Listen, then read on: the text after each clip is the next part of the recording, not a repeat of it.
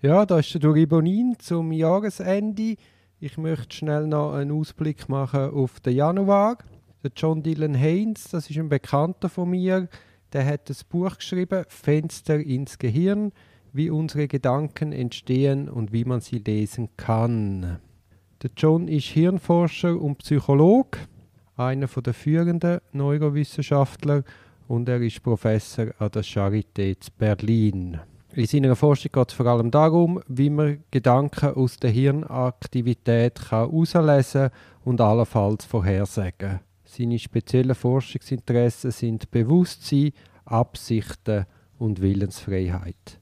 Also wir sind da sehr nah an ganz spannenden Themen für uns im Strafrecht. Unser Hirn besteht aus 86 Milliarden Nervenzellen. Das muss man sich mal vorstellen. 86 Milliarden. Und im Hirn ist es jetzt nicht so, dass man da eine oberste Steuerzentrale hat, einen obersten Chef, sondern dass die Nervenzellen sind im, sind im ständigen Austausch. Also es ist rhizomartig. Also ein Team, das hochgradig organisiert zusammen schafft.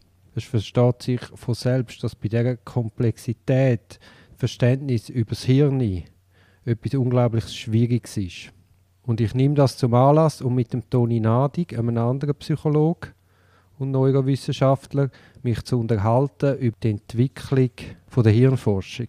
Der Toni Nadig hat das ein Buch von John Dylan Haynes gelesen und natürlich habe ich auch von ihm wissen, wie er das einschätzt. Jetzt sind Kenntnisse über das Hirn nicht nur, nicht nur spannend im Hinblick auf strafrechtliche Fragen, wie eben Bewusstsein, Willensfreiheit, Absicht, oder Handlungen unmittelbar, die bevorstehen, können erkennen oder allenfalls sogar menschliches Verhalten können voraussagen, sondern das Verständnis von Psychologie und Hirnforschung hilft, kann uns ganz unmittelbar selber auch helfen bei der Nutzung von unserem geistigen Potenzial. Also ich bin vor kurzem grippekrank und habe wie müssen erkennen in der Ruhe, wo ich dann im Bett gefunden habe, wie sehr mein Gehirn eigentlich von, von der Vielzahl an Fällen, von der Vielzahl an Projekten, wo man alle gleichzeitig muss jonglieren, von diesen Hunderten von Mails, die täglich auf einem prasseln, wie man da wie überlastet ist. Und gerade in so einem Zusammenhang ist es halt, immer, ist es halt schon interessant, wenn man sich vergegenwärtigt, dass unser Gehirn einfach für Multitasking nicht geschaffen ist. Und das, das zum Beispiel zu wissen, hilft einem ja dann auch bei der Planung, zum zu sagen, okay, ich habe feste E-Mail-Zeiten, okay, ich lasse mich nicht stören, okay, wie kann ich die Konzentrationsfähigkeit aufrechterhalten? Also es hilft für Erkenntnis, wie man unsere Arbeitsabläufe gehirngerecht gestaltet. Also ich nehme das Buch zum Anlass Fenster ins Gehirn vom John Dylan Haynes und mit dem Toni Nadig einmal in die Geschichte einsteigen von der Hirnforschung, der Frage nachzugehen, warum tut ein Elon Musk oder ein Mark Zuckerberg Milliarden in Hirnforschung investieren, was erhoffen sie sich davon? Und wie weit ist die Hirnforschung heute schon. Und wenn wir schon beim Thema sind, dann möchte ich einen Podcast von früher nochmal ausspielen, ich möchte mit einem Jugendlichen, also heute einem jungen Erwachsenen, anschauen, was ist dort in der Adoleszenz mit ihm abgegangen, was, zu was für Folgerungen führt der fundamentelle Umbau vom Vorderhirn und was hat das allenfalls damit zu tun, was in der, in der Kindheit falsch gelaufen ist. Also mit der Adoleszenz geht auch eine große Chance einher, und die Strafjustiz müsste sich dem bewusst sein, oder Gesellschaft in der Form von der Strafjustiz müsste sich dem bewusst sein und adäquat darauf reagieren. Darum ist es wahrscheinlich auch eine Fehlhandlung gewesen, dass man das frühere Zwischending von den jungen Erwachsenen abgeschafft hat und dass heute mit 18 jeder als Erwachsene gilt, obwohl seine geistige Entwicklung noch nicht abgeschlossen ist. Und wenn ich dann schon beim Thema Kirni bin, ist ja auch nicht mehr weit zu den Gutachten. Da gibt es auch alte Interviews mit dem Thierry Urwiler. Da geht es um Gutachten in Strafverfahren und Strafverteidigung bei Gutachten. Ich finde, das ist gerade eine Gelegenheit, auch das nochmal sich zu vergegenwärtigen.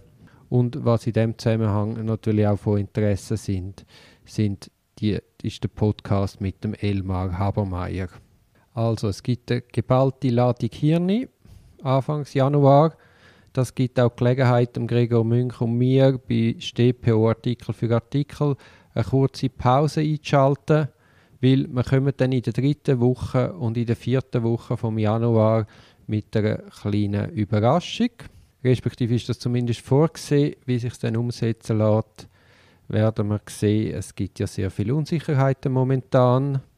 Ich kann vielleicht schon so viel verraten, dass ein Projekt auch im 2022 nicht mangelt.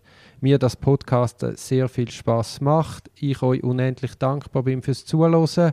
Euch um den kleinen Gefallen bitten möchte, dass ihr zumindest jemandem jetzt gerade den Podcast empfehlt. Es ist ja kostenlos und man wirkt sicher nicht aufdringlich, wenn man den Podcast einer Person empfiehlt. Dann habe ich vor nicht allzu langer Zeit am Frank gegenüber geäußert, dass der Stress im Job, also all die vielen Fälle, der Meteoriteneinschlag, auch immer neue Inputs, das kann auf Dauer ein bisschen viel werden. Und wenn man dann eben noch so podcastet, dann werden die Tage schon sehr lang. Und das ist dann halt ein bisschen so die Kehrseite vom Fünfe Club. Also wenn man früh am Morgen aufsteht und dann zieht man seinen Abend rein und geht nicht zeitig ins Bett. Irgendwann hängt das schon an. Auf jeden Fall habe ich dann so in meiner Ruhephase dort in meinem Bett mit meiner Grippe gemerkt, hey, also so, so, so gestresst wie ich bin, bin ich selber nicht gern mit mir zusammen und möchte das unbedingt ändern.